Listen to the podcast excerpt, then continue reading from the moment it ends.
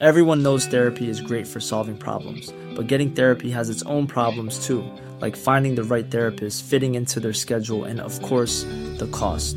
Well, BetterHelp can solve those problems. It's totally online and built around your schedule. It's surprisingly affordable too. Connect with a credentialed therapist by phone, video, or online chat, all from the comfort of your home. Visit betterhelp.com to learn more and save 10% on your first month. That's BetterHelp, H E L P. There's a mistake. Moonlight, you guys won Best Picture. Well, there were three of us in this marriage. Ich zitiere, Herr Präsident, mit Verlaub, Sie sind ein Arschloch. Und wenn die Frauen mit den Boys schlafen, dann müssen sie sich hier einfach. Well, I'm not a crook. Does everybody remember our Nipplegate? Ich nehme diesen Preis nicht an. I did not have sexual relations with that woman. Wenn wir Freunde wären, dann müsstest du so einen Scheiß überhaupt nicht machen. Ich wiederhole, ich gebe Ihnen mein Ehrenwort. Herzlich willkommen bei Ehrenwort, ein Podcast über Skandale. Ich bin Fabienne Und ich bin Jakob. und wir erzählen uns alle 14 Tage im Wechsel eine skandalöse Geschichte, die uns in irgendeiner Form berührt oder geärgert oder beeindruckt hat. Und ich habe Jakob vergangene Woche von Anna Delvey bzw. Anna Sorokin erzählt, der Hochstaplerin, die New Yorks Schickeria ausgenommen hat.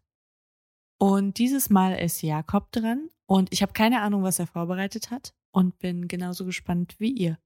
Kannst du auch sein, würde ich sagen. Denn du hast ja letztes Mal eines meiner absoluten Leidenschaftsthemen vorgeknüpft, nämlich Hochstapler oder in diesem Fall eine Hochstaplerin. Und ich dachte mir, ich revanchiere mich mal bei dir und bringe eine Geschichte mit, die eigentlich sonst ja ganz dein Fahrwasser ist, ganz nach deinem Gusto. Uh. Äh, und du kannst ja vielleicht schon denken, was es sein könnte, welches Thema. Ja, wenn du das so einleitest, dann ist es eine Geschichte aus einem Königshaus. Exakt. Yes! Es gibt, glaube ich, kein Thema, für das du so brennst wie die Royals. Es ist mein Guilty Pleasure, was soll ich sagen? Ja.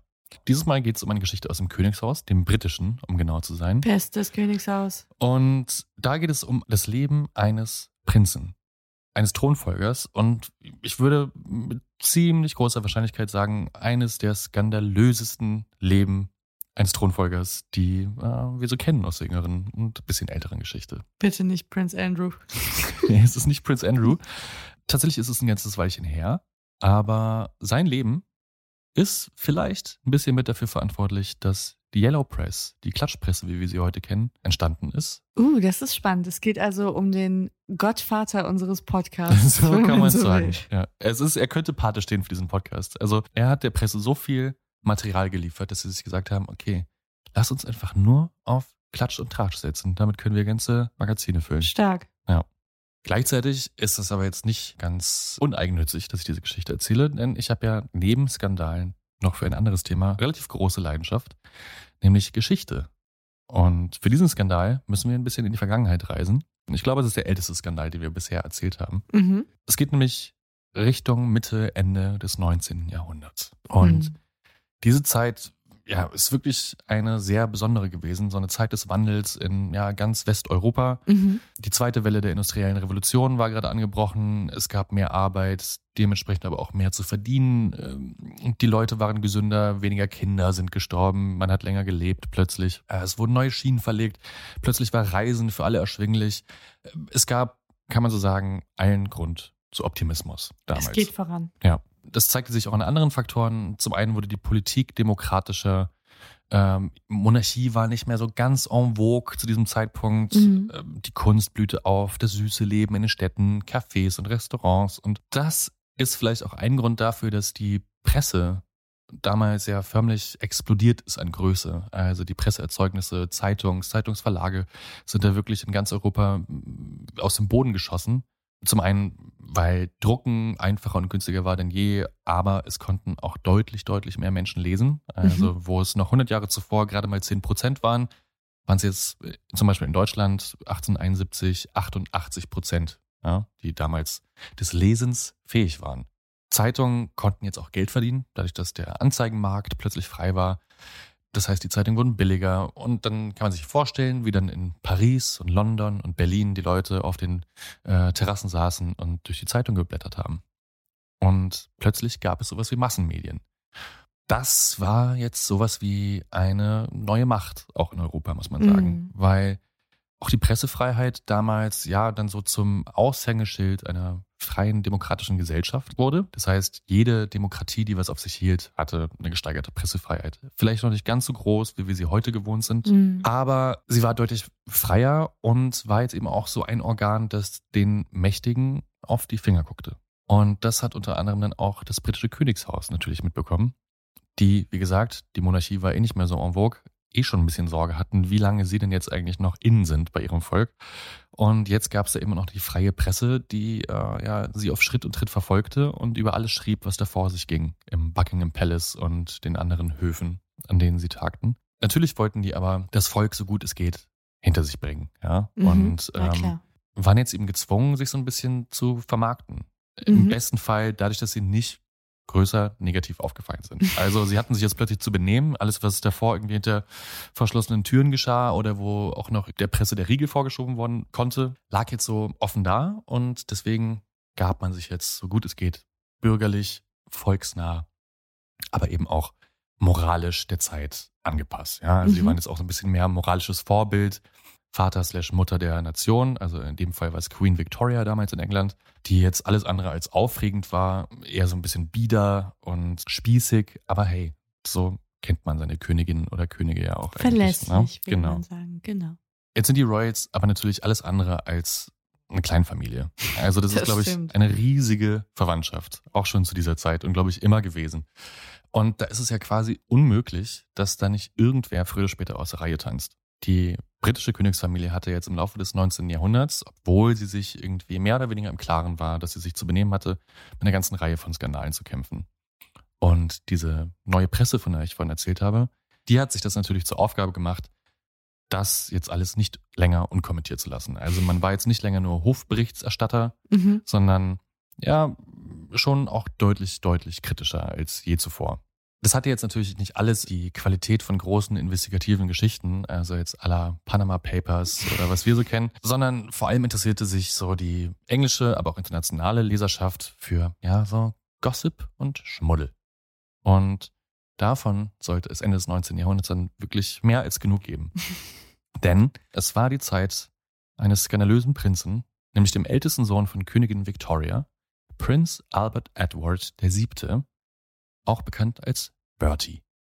Der hat Ja. zu dieser Zeit sein Unwesen getrieben.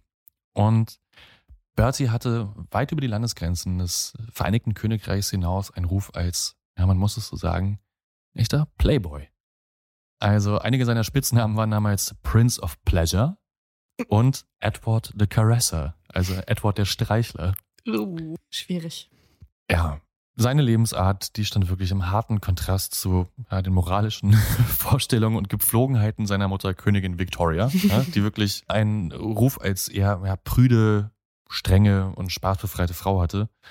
Bertie hingegen, der hat sich mit der Zeit immer mehr zu so einem ja, Lebemann entwickelt. Also sobald er aus den Fängen äh, seiner Familie und der Obrigkeit seiner Eltern befreit war, kann man sagen, hat er ein hedonistisches Leben geführt. Er, war Kunst interessiert, er galt als humorvoll, als unterhaltsamer Zeitgenosse, der irgendwie immer gerne gesehen war auf irgendwelchen Partys und Veranstaltungen. Er liebte rauschende Feste, aber nichts liebte er mehr als Frauen. Die Frauen. Die Frauen. Die Mutter hat das natürlich mitbekommen, Königin Victoria, und hat versucht, dem so früh wie möglich Einhalt zu gebieten. Und wie macht man das am Königshof? Man verheiratet jemanden. Deswegen wurde er mit der Prinzessin Alexandra von Dänemark vermählt. Und er hätte es schlimmer erwischen können. Also es war wirklich eine gut, also das war wirklich eine relativ gut aussehende, humorvolle, aufgeschlossene junge Frau. Die beiden haben sich auch auf Anhieb verstanden. Aber auch die konnte Bertie nicht davon abbremsen, seine Erfüllung woanders zu suchen. Tja. Und das, du wirst es ja vielleicht wissen, muss man auch sagen, in diesen aristokratischen Kreisen, gerade zu dieser Zeit, gehörte Ehebruch auch eher so zum Volkssport, als dass es großartig verpönt war. Also irgendwie hat es jeder getan, man hat nicht drüber geredet und solange sich jemand geschieden hat, öffentlichkeitswirksam, war eigentlich auch alles okay. Ja, Und- das ist in dieser Familie noch sehr lange so gemacht worden. Und Bertie war jetzt gerade erst erwachsen geworden. Also als er vermählt worden ist, war er, glaube ich, so 21, Anfang Mhm. 20, gerade die Freiheit gekostet. Und der hat natürlich was anderes zu tun, als mit seiner neuen Frau irgendwo rumzusitzen und, weiß nicht, zu reiten den ganzen Tag. Weiß nicht, was man so als Prinz tut. Cricket, Ja, Polo, Cricket. Reiten Ja. und Krankenhäuser einweihen Ja. und äh, Museen eröffnen. Das wollte Bertie alles nicht. Der wollte jetzt raus und die Welt entdecken. äh, oder zumindest die Frauenwelt.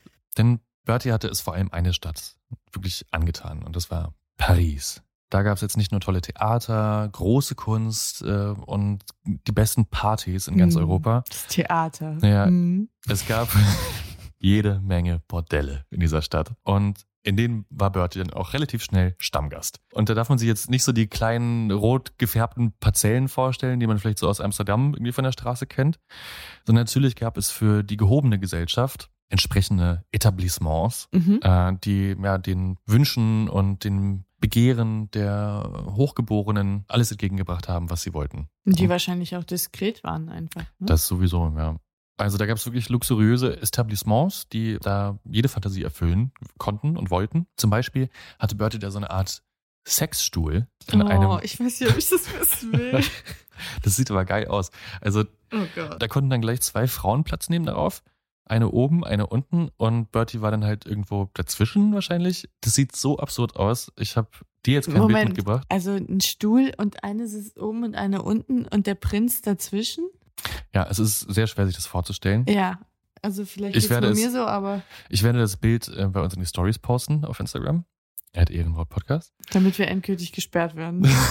es, sieht, es sieht aus wie ein komisches viktorianisches Möbel. Man würde es jetzt gar nicht so als das identifizieren, was es eigentlich war. It's the sandwich of love. Ja. Aber es gab noch was, was er sehr mochte, nämlich eine silberne Badewanne in einem dieser Etablissements, also ganz in Silber. Mhm. Die hat Bertie dann gerne bis oben hin mit Champagner füllen lassen und sich darin dann mit seinen Gespielinnen vergnügt. Ob das so wirklich angenehm war, ich kann es nicht sagen. Bei mir hat es immer nur für Sekt gereicht. Der Gute von Rotkäppchen. genau. Freshenett. nee, dieses. Deinhard. Nee, wie, wie hieß noch dieses Geschäft? Das Etikett sah schon so schlimm aus, man hat davon schon Kopfschmerzen bekommen. Jive? Sagt dir das was? Nee. Das war so für, wenn, wenn einem selbst Jules Mum zu teuer war, dann hat man Jive, zu Jive gegriffen und man hat es immer bereut am anderen Ja. Davon ein Waschbecken ginge wahrscheinlich. Ja. Ja. Also in Paris hat er auf jeden Fall jede Menge Spaß gehabt. Jetzt ist es aber nicht so, dass Bertie sein Liebesleben nur nach Frankreich ausgelagert hat, wo er sich ja so den wachsamen Augen seiner Mutter und seiner Ehefrau entziehen konnte. Mhm. Nee, der hatte jetzt natürlich auch Affären nicht unweit von zu Hause. Das ist natürlich praktisch, aber dämlich. Ja, eine dieser Affären, die führte dann auch zu seinem ja, ersten wirklich amtlichen Skandal. Ja, Mhm. Also über den die Presse geschrieben hat, nämlich den sogenannten Mordant-Skandal. Mordant-Skandal deswegen, weil es um Harriet Mordant geht. Ah. Das war die deutlich jüngere Frau von Sir Charles Mordant, ein reicher Aristokrat und Mitglied des Parlaments. Und die hübsche Harriet war eben eine dieser vielen Affären, die Bertie so pflegte. Und jetzt hatte ich ja vorhin schon gesagt, dass Ehebruch und ähm, Betrügen jetzt nichts war, was wahnsinnig ungewöhnlich war in diesen Kreisen. Mhm. Was aber eben gar nicht ging und tunlichst zu vermeiden war, war, dass man sich dann scheiden ließ voneinander. Ja, das geht gar Das nicht. geht überhaupt nicht. Aber genau dazu sollte es jetzt kommen. Denn Harriets Ehemann Sir Charles, der hat von diesem offenen Geheimnis, glaube ich, wenig gehalten, dass alle miteinander fremdgehen. Denn er war hochgradig und fürchterlich eifersüchtig Oh. und sehr, sehr, sehr stolz noch dazu. Das hat auch Bertie gemerkt, schon während die Affäre so lief und hat wirklich sein Bestes gegeben, dass diese Affäre dann so still äh, und heimlich ausläuft, wie sie angefangen hat, dass das irgendwie keiner groß mitbekommt. Und um ganz sicher zu gehen, hat sich Bertie dann auch erstmal für eine längere Auslandsreise von dannen gemacht. Ja. Aber auch wenn er sich da in weiter Ferne in Sicherheit gewogen hat, das ganze Gerede und der ganze Gossip da zu Hofe und unter diesen Adelskreisen, der Mhm. war natürlich nicht aufzuhalten. Und es hat sich dann alles relativ schnell rumgesprochen, mit wem der Prinz denn da so ins Bett geht. Das drang dann auch bis zu Bertie vor. Also, der hat mitbekommen, die Leute, die Leute reden wieder von ihm. Und er hat das dann gleich zum Anlass genommen, um seiner Mutter, der Königin Victoria, einen Brief zu schreiben und sie darauf vorzubereiten, schon mal seelisch, dass da vielleicht demnächst äh, etwas Unschönes passieren könnte. Ja? Also in seiner Wortwahl war es, es könnte passieren, dass da bald schmutzige Wäsche in der Öffentlichkeit gewaschen werden könnte. Oh. Und ja, Königin Victoria was not amused. Kann ich mir vorstellen. Das ist so dieses eine Ding, was gar nicht geht. Ja. Du kannst wirklich da leben in Saus und Braus und deine Geschichten haben, aber dass es rauskommt, das ist wirklich so nicht cool. Und was es nicht unbedingt besser gemacht hat, war, dass Harriet neben Bertie wohl auch noch mit einigen anderen Männern äh, eine Affäre hatte. Und das Allerschlimmste stand erst noch bevor, denn Harriet wurde schwanger. Ding, ding, ding. Und als dieses Kind dann zur Welt kam, muss Harriet so von Schuldgefühlen geplagt gewesen sein, dass diese Geburt bei ihr wirklich erstmal eine amtliche Psychose ausgelöst hat. Oh, wow. Also die hatte eine richtige Wahnvorstellung äh, und hat sich eingebildet, dass sie an ihr Kind eine Geschlechtskrankheit vererbt hat. Die Ärzte haben ihr zwar versichert, nein, das ist alles Unsinn, dem Kind geht's gut, aber die hatte damals wirklich hysterische Anfälle und äh, ja, also wirklich eine ausgemachte Psychose. Was sie dann auch dazu veranlasst hat, ihrem Ehemann, geplagt von all diesen Schuldgefühlen, alles zu gestehen. Eben auch, dass das Kind mit sehr, sehr hoher Wahrscheinlichkeit nicht von ihm gewesen sein könnte. Ja. Sir Charles, wie gesagt, äh, eifersüchtiger, stolzer Mann, der ist natürlich außer sich gewesen. Ja, also bei dem war jetzt gar nichts mehr zu retten. Also diese ganze Abbitte von ihr hm, hat gar nichts gebracht. Im Gegenteil, der ist komplett an die Decke gegangen und wollte natürlich wissen, wer der Vater des Kindes ist oder sein könnte. Und Harriet konnte es nicht ganz so sicher sagen, weil da wohl mehr oder weniger was parallel gelaufen ist. Harriet, Harriet, Harriet. Aber einer dieser Namen auf der Liste war eben auch Bertie. Prince Edward VII., der älteste Sohn der Königin und angehender Thronfolger. So, und jetzt hätten sich im Vereinigten Königreich, gerade im 19. Jahrhundert, wahrscheinlich ein Großteil der Menschen diesem Schicksal einfach ergeben. Also Ja. weil mit gewissen Menschen möchte man sich nicht anlegen. Dann haben gesagt, gut, das ist jetzt dann wohl mein Kuckuckskind und that's my life now. Ja? So sehe ich nicht so aus wie Papa. Ja. Aber Sir Charles, dem war alles egal. Der war jetzt nämlich auf maximale Vergeltung aus und wollte nicht nur eine Scheidung, der wollte vor allen Dingen, dass es zu einem öffentlichen Scheidungsverfahren kommt und äh, da auch Zeugen geladen werden. Nämlich all jene, die seiner Ansicht nach Schuld an dieser ganzen Misere tragen. Wow. Allen voran Prince Bertie. Wie in dieser Fernsehsendung Ehen vor Gericht. ja, genau. Also da war jetzt gar nichts mehr mit Adel verpflichtet, ja. Nichts mit Etikette oder Gesicht fahren. Das war jetzt richtig schön Schlammschlacht. Oh, war ja. Das Problem war nämlich, dass in England seit 1857 alle Scheidungsverfahren öffentlich geführt worden sind. Das heißt, jeder Journalist konnte diesen Verhandlungen beiwohnen und auch dann darüber berichten. Und Harriets Familie war jetzt hochgradig panisch. Denn dass das vor Gericht kommt, das super GAU für diese Familie, Mhm. weil die auch natürlich große Sorgen um ihre guten Beziehungen zum Königshof hatten, die davon etwas äh, ja, beeinträchtigt sein könnten. Also haben sie dann das getan, was damals so Usus war in solchen Fällen, wenn die eigene Tochter oder Verwandte fremdgegangen ist. Man hat sie für verrückt erklärt. Also wirklich. Die sollte jetzt wirklich amtlich für verrückt erklärt Oh werden. Gott. Mit dem Plan, dass sie für schuldunfähig äh, anerkannt werden kann. Und der ganze Prozess damit ins Wasser fällt. Ah, Ja. okay. Aber äh, der Plan ist nicht so ganz aufgegangen zunächst, denn es sollte dann tatsächlich zu einer Gerichtsverhandlung kommen. Und als dann bekannt geworden ist, dass bei diesem Verfahren auch ein gewisser Prince of Wales in den Zeugenstand gerufen werden sollte, kannst du dir vorstellen, war natürlich der Teufel los. Ja? Ja. Also der Gerichtssaal platzte da von Beginn an aus allen Nähten und die gesamte Nation war höchst interessiert, was äh, da jetzt passieren sollte und was dieser Thronfolger eigentlich da zu suchen hat ja? und was der wohl verbrochen haben muss. Tatsächlich war Bertie auch so das Hauptangriffsziel von Sir Charles bei diesem ganzen Verfahren. Denn klar, der wusste auch, was diesen Prozess so interessant für die Öffentlichkeit macht und je mehr Leute, je mehr Augen da drauf gucken, desto mehr kann er seinen Ruf wiederherstellen. Na So jedenfalls seine Theorie.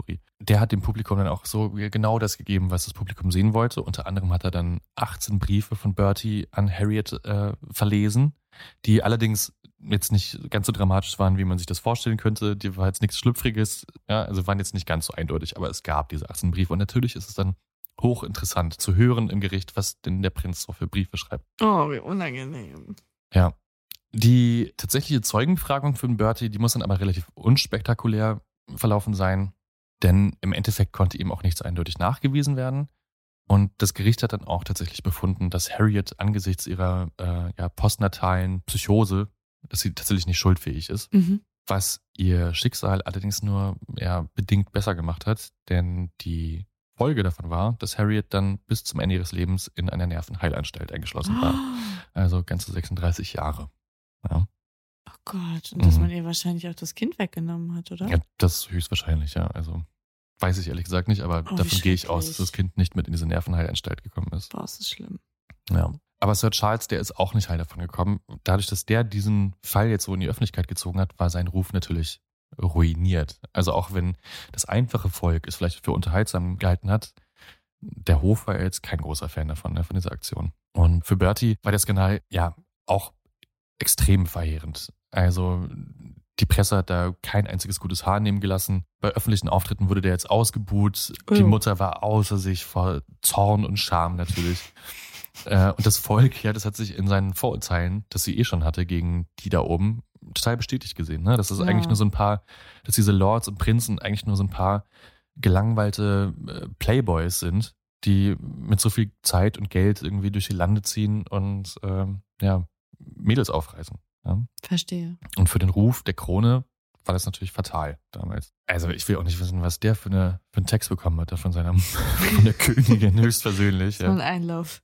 Und jetzt möchte man ja meinen, dass man als junger Prinz nach so einem peinlichen Vorfall seine Lehre daraus zieht und denkt, okay, das ging jetzt mal gewaltig in die Hose. Die lasse ich jetzt künftig zu. Könnte man Ja. erwarten, ja. Ja. Eine Armlänge Abstand. Bei Bertie hat dieser Effekt jetzt allerdings nicht besonders lange angehalten.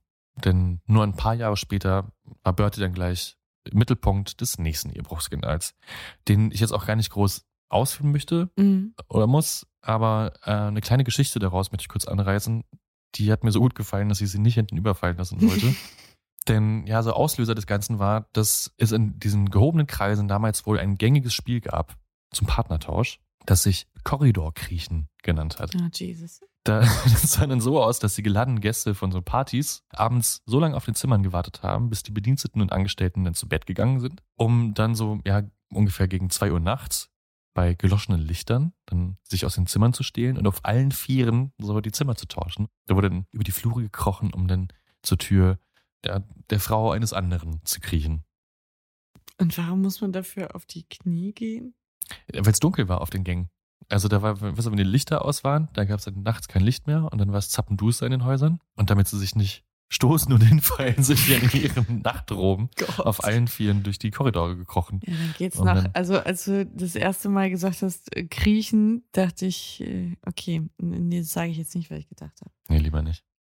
Naja, bei einem dieser Spiele muss jedenfalls auch Bertie beteiligt gewesen sein. Oder war er wohl relativ eindeutig. Was sein Ähm, Lieblingsspiel. was nämlich kurz danach sofort aufgeflogen ist und direkt der nächste Ehemann Spalier stand, der Bertie dann um seinen Ruf bringen wollte. Oh, oh. Da sollte Bertie dann übrigens erpresst werden, auch noch bei der ganzen Geschichte. Übrigens durch die Familie Churchill. Ach, was. Mhm. Ich glaube, der Vater von Winston Churchill war bei dieser ganzen Geschichte beteiligt. Interessant. Das konnte aber durch jede Menge Druck von ganz oben gerade noch so verhindert werden, dass das jetzt äh, große Kreise zieht. Ihr Sohn wird Premierminister werden, wenn sie das jetzt fallen lassen. Aber natürlich hat die Presse auch davon Wind bekommen. Mhm. Damals hat übrigens die Vanity Fair als erstes über diesen Skandal geschrieben. Die gab's damals schon. Ja, und ich wusste nicht, dass sie so alt ist. das wusste ich auch. Finde ich nicht. auch hochgradig interessant. Cool. Ja, mega. Ja. Also auch wenn es in diesem Fall dann zu keiner öffentlichen Entscheidung führen sollte, Bertie stand wieder mal und nur ein, zwei Jahre nach der letzten Geschichte als tu nicht gut und ja, so Schürzenjäger da vor der ganzen Nation. Zu Recht, wahrscheinlich. Ja. Ich muss jetzt mal dazwischen fragen, was sagt denn eigentlich seine dänische Frau zu diesen ganzen Geschichten? Weil von ihr kann er sich ja auf gar keinen Fall scheiden lassen oder umgekehrt sie von ihm. Nee, die war ihr Leben lang an seiner Seite. Die hat sich da, glaube ich, wahrscheinlich dadurch, dass sie auch direkt der Königin unterstand, bedeckt gehalten, wie es sich so gehört, in Mhm. ihren Kommentaren. Ja. Ja, das ist ja so krass. Der Palast ist ja auch so groß, dass du, glaube ich, ja, wenn du willst, musst du die Leute ja auch eine Ja. Woche nicht treffen, mit denen du verheiratet bist. Ich glaube auch, ich meine, es ist ja heute auch nicht anders, wenn es irgendwelche königlichen Skandale gibt. Ich kann mir schon auch vorstellen, dass das Königshaus damals einfach konsequent alles abgestritten hat und Ja, gesagt klar. hat, nee, das ist nicht so, das Ja, ist nicht so. Und dann hält sie natürlich auch weiter zu ihm, weil das ist ja alles Lug und Trug. So, ne? so jetzt muss aber gut gewesen sein mit diesen Skandalen, möchte man meinen. Jetzt ne? bleibt die Hose zu. Ja. Die gute Nachricht ist, die Hose ist zugeblieben, Huf. aber der letzte Skandal war es nicht. Der schlimmste Skandal, der stand dem Königshaus erst noch bevor. Und dreimal darfst du raten, wer da wieder im Zentrum stand. Fängt mit B an und hört mit Erti auf. Exakt. Wie gesagt, die Hose blieb zu in diesem Fall, denn es ging mal nicht um einen Ehebruch, also irgendeine Entwicklung hat stattgefunden, sondern in diesem Fall ging es um Glücksspiel. Ah, Denn ja, wenn es um Laster ging, Bertie hatte sie alle. So Wahnsinn. wie so ein Pokémon-Meister. Gotta catch 'em all. Und über diesen Skandal, den ich jetzt noch kurz erzähle, da wurden dann später sogar ganze Bücher geschrieben. Bis heute noch tatsächlich. Na dann schieß los. Was dann nämlich passierte, trägt den schönen Titel Der königliche Baccarat-Skandal. Und der ist so geil bescheuert, dass es echt was ja, total komödienhaftes hat. Der königliche Baccarat-Skandal. Also Baccarat ist ein Kartenspiel, so ein Kartenglücksspiel. Danke. Ich dachte, es ist einfach nur was Schickes. Baccarat. Ne, es, es klang so Baccarat, Baccarat. So wie in so einem Musical. Wenn, wenn, wenn so jemand äh, die Figur ruft. Baccarat, Baccarat. Wiet, wiet. Der königliche Baccarat-Skandal beginnt so. Im September 1890 trifft sich eine große Runde aristokratischer Freunde hohen Standes für ein ja, feucht-fröhliches Wochenende, so ein, Promising. ja, so ein, so ein Weekender, Mhm. in einem ihrer schicken Landsitze. Und auch Bertie ist eingeladen. Der natürlich nicht im entferntesten daran denkt, sich sowas durch die Finger gehen zu lassen. Also Weekend-Partys, geiles Essen, schöne Frauen, jede Menge Drinks und jetzt auch noch Glücksspiel dazu. Sounds also like Bertie, würde ich sagen. ja. Ja. Has its name on it. Ja, also man kann sagen, was heute funktioniert, hat damals auch schon gut funktioniert. Also Bertie ist auf jeden Fall dabei und das Wochenende soll dann auch halten, was es versprochen hat. Allerdings ist dabei jetzt nicht alles so ganz friedlich verlaufen, denn während einem der Baccarat-Spiele wird beobachtet, wie ein Offizier der königlichen Armee und ja auch guter Freund des Prinzen bescheißt. Also je nachdem, wie gut oder schlecht es da um seine Karten gestanden hat, ähm, hatte dann die Einsätze erhöht oder verringert, heimlich, ja. Und hat sich alle Mühe gegeben, dass das auch keiner sieht und mitbekommt, klar. Aber natürlich, es kommt raus. Und die Gemüter sind dann auch wahrscheinlich unter Einfluss von sehr viel, sehr schicken Champagner erhitzt, ja. Weil beim Spielen bescheißen, gerade unter Freunden, das kommt auch heute nicht besonders gut an. Nee, Damals erst recht nicht, ja. Also wo alles irgendwie noch Ehrenmänner sind. Also da drohte jetzt alles zu eskalieren. Das ganze Problem meiner ganzen Geschichte ist, dass Glücksspiel hochgradig illegal war zu dieser Zeit. Also Mm. ist es ja heute auch noch irgendwie, aber na, Naja, in gewissen Etablissements. Ja, genau, Genau. Bla bla bla. Aber damals wirklich hochgradig illegal. Also auch für Aristokraten ja, gilt dieses Gesetz überraschenderweise auch. Deswegen lag jetzt diesen Spielern und geprellten Freunden und allen, die daran beteiligt waren, viel daran, dass möglichst niemand davon mitbekommt, ja, außerhalb dieser Runde. Aber die Spieler, die von diesem Offizier verarscht worden sind, die wollten natürlich ihr Geld zurück. Und da muss es wohl auch um eine ganze Stange Geld gegangen sein. Jetzt nicht, weil es irgendwie um fünf Pfund Sterling ging oder so. Wahrscheinlich nicht. Nee. Es muss jedenfalls so eskaliert sein, dass dann schließlich Bertie herbeigerufen worden ist, der Ranghöchster war ja, Mhm. damals, der dann entscheiden sollte, was jetzt zu tun ist ja, und was jetzt passiert. Und der konnte die Wogen dann auch tatsächlich glätten und hat dann entschieden, dass der Offizier und in diesem Fall eben auch der Fallspieler dann ein Dokument unterschreiben sollte, in dem er dann versichert, nie wieder um Geld zu spielen. Nie wieder. Dafür durfte er dann im Gegenzug, also der Offizier, der die anderen verarscht hat, sich sicher sein, dass niemand von dieser Misere erfahren wird außerhalb dieser Okay. Runde. Also sein Ruf wird gewahrt, Mhm. aber er verspricht, dass er nie wieder spielt. Millions of people have lost weight with personalized plans from Noom, like Evan, who can't stand salads and still lost 50 pounds. Salads, generally, for most people, are the easy button, right? For me, that wasn't an option. I never really was a salad guy. That's just not who I am. But Noom worked for me. Get your personalized plan today at Noom.com. Real Noom user compensated to provide their story. In four weeks, the typical Noom user can expect to lose one to two pounds per week. Individual results may vary. So. Und dieses Dokument wurde dann von diesem Offizier unterschrieben, aber eben auch von allen, die zu diesem Zeitpunkt anwesend waren, sozusagen als Zeugen. Das heißt auch Bertie. Von Bertie. Ja. Und jetzt könnte man natürlich meinen, in, gerade in dieser illustren Runde und diesen ja, Ehrenmännern, Gentleman's Agreement, alles sauber gelöst. Wo ist der Skandal?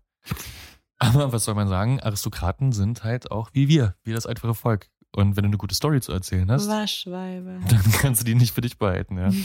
Also Gossip universally loved. Also natürlich sickerten dann die Details dieses Abends und auch diese Abmachung ja schon kurze Zeit nach dem Wochenende durch. Also jedenfalls war es innerhalb von kürzester Zeit das Gesprächsthema in der High Society. Und das hat natürlich auch der ja, in Ungnade gefallene Offizier mitbekommen, dass jetzt viel über ihn geredet worden ist. Mhm.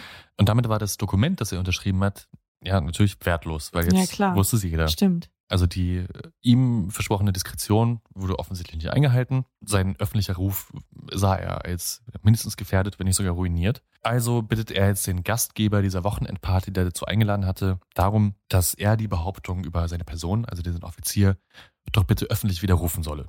Der Gastgeber natürlich aber so, nein, so, du hast uns alle beschissen. Es ist jetzt nicht so, als ob wir Lügen über dich verbreiten würden. Auf gar keinen Fall ziehe ich das zurück. Also denk nicht dran. Erst bescheißt er seine Kumpels und äh, jetzt will er irgendwie auch noch, dass ihm die Ehre gerettet wird. Keine Chance. Also, was tut jetzt dieser Offizier? Das ist wirklich, finde ich, das Bescheuertste an dieser ganzen Geschichte. Der zieht jetzt vor Gericht. so. Um seinen Ruf wiederherzustellen, ja. Also als Falschspieler zieht er jetzt vor Gericht und sagt, äh, das ist üble Nachrede, was sie sich ähm, wohl erlauben und ja. Stark. Und das ist jetzt natürlich ein riesiges Desaster für alle Beteiligten dieses Abends, weil, wie gesagt, Glücksspiel hochgradig illegal. Dann irgendwie diese äh, versoffene Wochenendparty und eine ganz besondere Katastrophe ist es natürlich für Bertie, so der jetzt Schon wieder wieder, in diesem Schlamassel mit drin ist. und auch wieder im Zuge eines Prozesses ist. Ja. Ja, stimmt. So, und jetzt sind diese Vorkommnisse dieses Wochenendes dann auch nicht mehr nur Gossip. Jetzt geht das eben vor Gericht und jetzt erfährt auch die Presse davon. Und noch schlimmer, alle Welt weiß jetzt, dass der Thronfolger in seiner Freizeit neben, Weibervolk. neben Weibervolk auch noch illegalem Glücksspiel frönt. Ja. Meine Hobbys sind. Und dann kam in diesem Zuge auch noch raus, dass die Krone mit viel Druck versucht hat, den Prozess zu verhindern. Also die haben natürlich alle Druckmittel genutzt, die ihnen zur Verfügung standen. Aber es hat alles nichts gebracht. Dieser Prozess sollte stattfinden und für ja, unseren Thronfolger Berti und das Königshaus war das jetzt wirklich ein maximales PR-Desaster. Also es kam jetzt zu diesem Prozess und wieder war der Prinz als Zeuge geladen. Also jetzt ist zum zweiten Mal das passiert, was sich nur ein paar Jahre davor wirklich niemand vorstellen konnte. Nicht in seinen kühnsten Träumen. Also dann auch noch bei so einem, bei so einem Gossen-Prozess, ja. Da ging es jetzt nicht irgendwie darum, ob äh, Frankreich annektiert werden soll, so, Ja, ja. sondern irgendwie, ja, ja, ich hab Glücksspiel beschissen und der Prinz war dabei. Ja. Hütchenspiel. Also Thronfolger im Zeugenstand, Teil 2. Peinlich. Ja, dann eben noch dieses Glücksspiel, diese Aristokratenparty äh, und für die Presse und Bevölkerung war das jetzt natürlich ein riesiges Spektakel und tatsächlich muss der Gerichtstag, da gibt's dann auch so Zeichnungen davon und, und die Presse hat ja damals so Illustrierte, waren ja damals wirklich illustriert. Die postet dann auch bei uns auf Instagram ähm, Bilder davon gezeichnet, wie es damals ausgesehen haben muss. Das muss ausgesehen haben wie, wie ein Derby eigentlich. Also wo die Leute in ihren feinsten Anzügen und Frauen in ihren schönsten Roben mit so großen Derbyhüten dann in, dieses, in diesen Gerichtssaal strömten und sich um die besten Plätze kloppten. Wahnsinn. Ähm, also tatsächlich muss der Gerichtstag, also jedenfalls als Bertie da geladen war, was das Publikum anging, muss da die Hölle los gewesen sein. Also großes Hallo. Also da führten dann Frauen ihre schicksten Sonntagskleider aus, trugen diese großen ausgefallenen Hüte. Da saßen Menschen sogar mit Operngläsern. also es war ein Happening, ein Es war, gesellschaftliches. ja, es war the place to be auf jeden Fall. Und dann betrat Bertie den Zeugenstand. Und plötzlich verwandelte sich dieser Prozess, in dem er eigentlich nun geklärt werden sollte, ob dieser Offizier jetzt als Falschspieler bezichtigt werden darf oder nicht, in ja, eine moralische Anklage des Prinzen. Denn der Verteidiger des Offiziers, der hat jetzt wirklich alles in seiner Macht Stehende dafür getan, um den guten Bertie in einem möglichst schlechten Licht dastehen zu lassen. Da wurde dann versucht, es so aussehen zu lassen, dass dieser ehrenwerte Offizier das Opfer von so einer durchtriebenen Bande von Hochwohlgeborenen gewesen sei und dass das Königshaus dann auch noch versuchte, Einfluss auf diesen Prozess zu nehmen. Und da gibt es ein Zitat von diesem Verteidiger, das für diese Zeiten, also wir sind hier Ende des 19. Jahrhunderts, echt heftig ausgefallen ist. Nämlich hat er dann gesagt, sei das nicht das erste Mal, dass ehrenwerte Männer wie sein Mandant, also dieser Offizier, sich dafür opferten, einen schwankenden Thron oder eine sinkende Dynastie zu stützen. Oh, wow. Ja, also heute würde man sagen, Harter Mic. Drop. So, ja, wirklich, harter Tobak. Ganz ungeachtet dessen, dass der Offizier natürlich beschissen hat. Ja? Also das interessierte aber zu diesem Zeitpunkt überhaupt niemanden. Da ging es Mhm. jetzt um Bertie und diese ganze High Society Bubble, die da jetzt auf dieser Anklagebank saß, vertreten. Ja. und diese offene Kritik in diesem Königshaus, also in diesem Fall ja schon fast so eine Unterstellung. Also hier soll irgendwie mit düsteren Mitteln versucht werden, eine wankende Dynastie aufrechtzuerhalten. Sowas wurde bis zu diesem Zeitpunkt in dieser Art und mit dieser Qualität in der Öffentlichkeit oder gar vor der versammelten Presse noch nie gesagt. Also wirkliches Novum. Ein Skandal in sich eigentlich schon. Unerhört und auch die Königin Victoria war fassungslos, was da geredet worden ist und wie die Leute da über den Prinzen und den zukünftigen Thronfolger redeten und hat sich darüber dann öffentlich echauffiert, dass dieser Prinz wie jeder andere da vor Gericht durch den Schlamm gezogen worden ist. Was jetzt natürlich auch nicht die beste Wortwahl war, weil ja, das war der Sinn des Gerichts, dass da jeder gleich behandelt wird. Ja. Ja. Und ja, traf dann natürlich auch so einen wunden Punkt. Also hat es jetzt nicht unbedingt besser gemacht. Man kann sagen, dass diese ewige Doppelmoral des Adels da so zum ersten Mal an ihr Ende gekommen ist zu diesem Zeitpunkt. Mhm. Also plötzlich unterlagen die Mitglieder der Königsfamilie eben tatsächlich denselben Gesetzen und denselben Prozessen und denselben Urteilen wie der Rest des Volkes. Das Gericht, das hat dann allerdings trotzdem, ungeachtet dieses ganzen Schauspiels, befunden, dass dieser Offizier zu Recht als Falschspieler bezeichnet wurde und hat diese Verleumdungsklage dann fallen gelassen, was jetzt für den Stand dieses Offiziers natürlich dramatische Folgen hatte, weil einmal war er Offizier in der Armee, wurde jetzt natürlich unehrenhaft aus der Armee entlassen, dann wurde er aus allen Gentlemen's Clubs geworfen, die dieses Land hatte und wo er Mitglied war. Also der war jetzt Persona non grata. Aber der Öffentlichkeit, der war das damals relativ egal. Die hat den echt gefeiert. Das war so der Underdog, der sich Mhm. einer von den Mutigen, die sich jetzt gegen die Krone auflehnten und die da oben und der sich nicht alles gefallen hat lassen. Da war es jetzt auch egal, war er Falschspieler oder nicht. Es war halt so eine Underdog-Geschichte, ne? Mhm, Und der Robin Hood. ja, also ich meine, wir kennen es ja auch. Wer rootet nicht gern für den Außenseiter, so den, den, den David. Ne? Aber auch wenn der Offizier jetzt diesen Prozess verloren hat, war der größte Verlierer dieser ganzen Geschichte dann Bertie. Ja? Weil die Presse natürlich übergeschäumt ist mit Spott und Häme und Kritik. Aber nicht nur die Presse, sondern auch an der Kirche hagelt es jetzt Kritik. Da haben die Bischöfe sich dann vor den Kanzeln irgendwie darüber ereifert, was es da für moralische Verfehlungen beim zukünftigen König gäbe. Ja, die gesamte Öffentlichkeit hat sich mal wieder bestätigt gesehen von ihrem Bild, das sie eh schon längst hatten, über diese Prinzen-Lordship High Society Bubble, die tut, wonach ihr ist. Und Mhm. äh, ja. krass fand ich auch, dass vor dem Londoner Wohnsitz von Bertie, also seinem Landhaus, whatever, dann kistenweise wütende Briefe von der Post abgeliefert worden sind, jeden Tag von irgendwelchen aufgebrachten Bürgern. Also Oh. man kann sagen, das war wirklich ein massiver Shitstorm, den da erlebt hat, ja.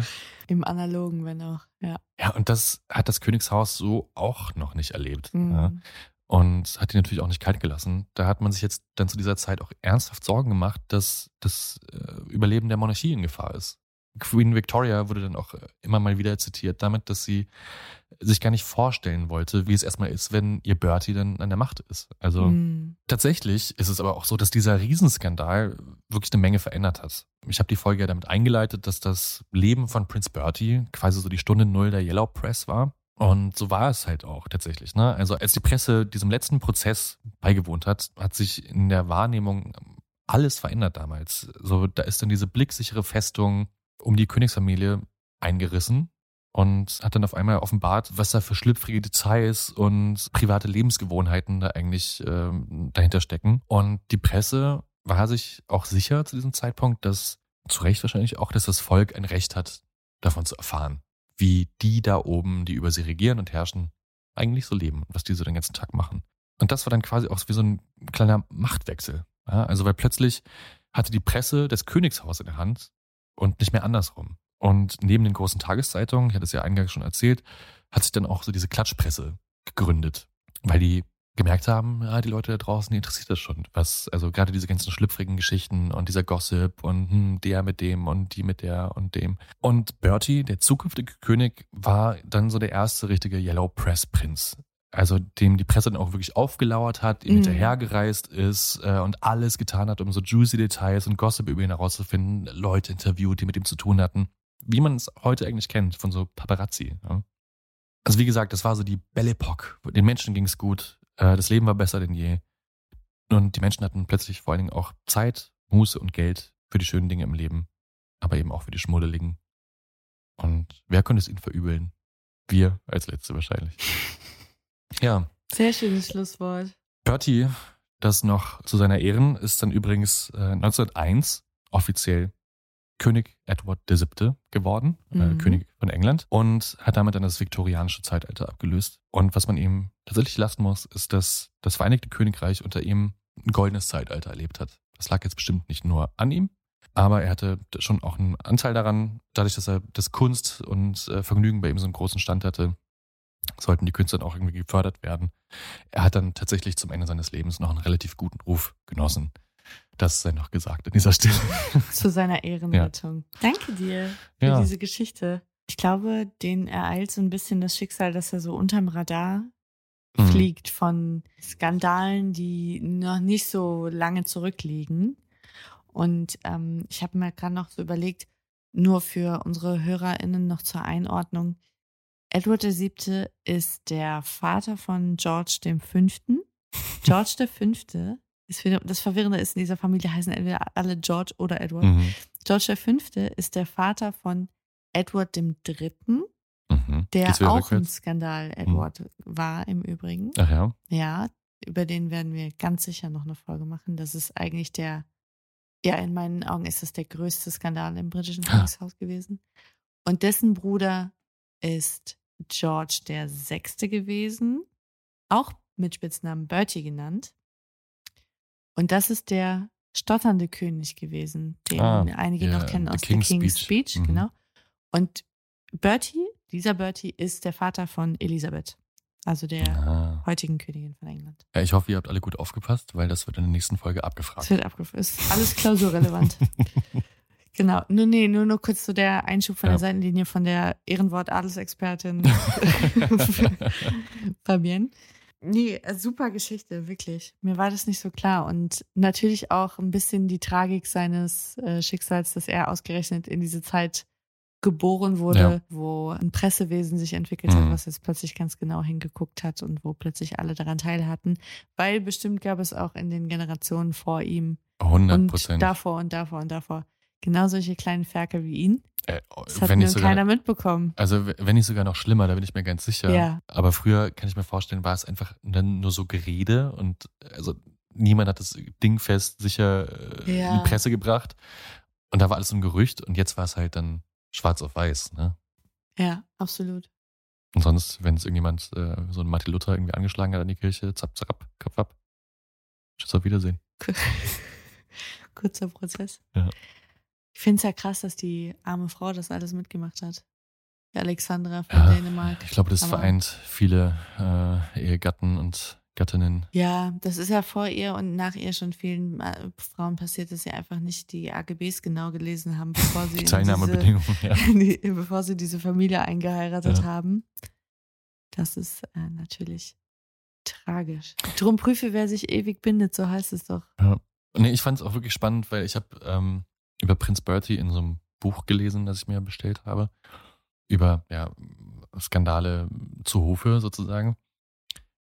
Und ich fand das Leben so interessant von ihm und habe dann angefangen zu recherchieren und dachte, ah Gott, da gibt es doch dann bestimmt irgendwie kein, äh, keine Primärliteratur sozusagen oder irgendwie geile Sachen, die man dann Mhm. eben so auf Instagram posten kann.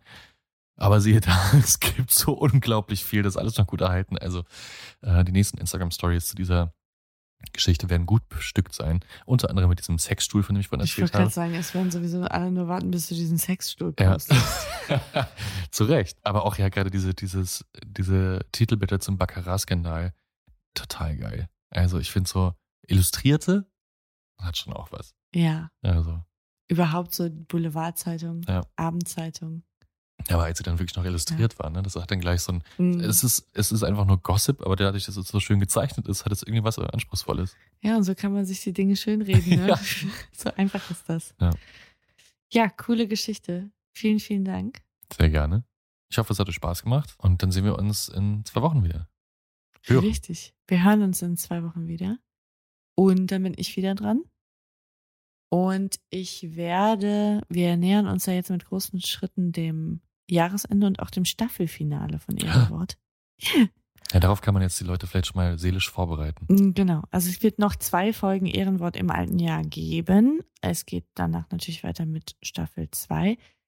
Ich bin jetzt das nächste Mal noch dran und ich habe zum ersten Mal einen Feud dabei. Ah. Ein Celebrity Feud, also die Eine Schlammschlacht. Eine eine. Schlammschlacht, eine, eine Streitigkeit, eine Auseinandersetzung zwischen zwei super Megastars, muss man sagen. Stark. Es geht dirty weiter, kann man sagen. Es geht so schmutzig weiter, wie wir Wie angefangen haben. wie wir es lieben. gewohnt, wie wir es lieben und wie ihr es gewohnt seid. Und dann machen wir mit euch noch eine schöne Silvesterfeier zum Jahresabschluss, aber darüber reden wir nächste Folge. Genau, über die Über, über die Teilnahmebedingungen von dieser Party. Ja, genau. Welche goldenen Bändchen verteilt werden.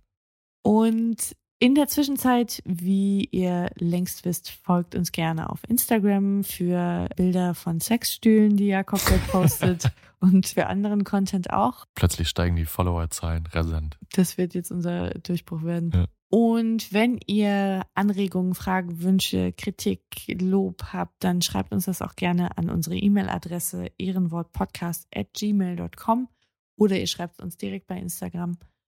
Oder wenn ihr uns was Liebes zu sagen habt, dann hinterlasst es in einer Review bei Apple Podcasts. Und dann hoffen wir, es hat euch Spaß gemacht und ihr seid auch nächstes Mal wieder mit dabei. Wir wünschen euch bis dahin alles Liebe und eine gute Zeit. Bleibt, Bleibt sauber. sauber. Tschüss. Ciao.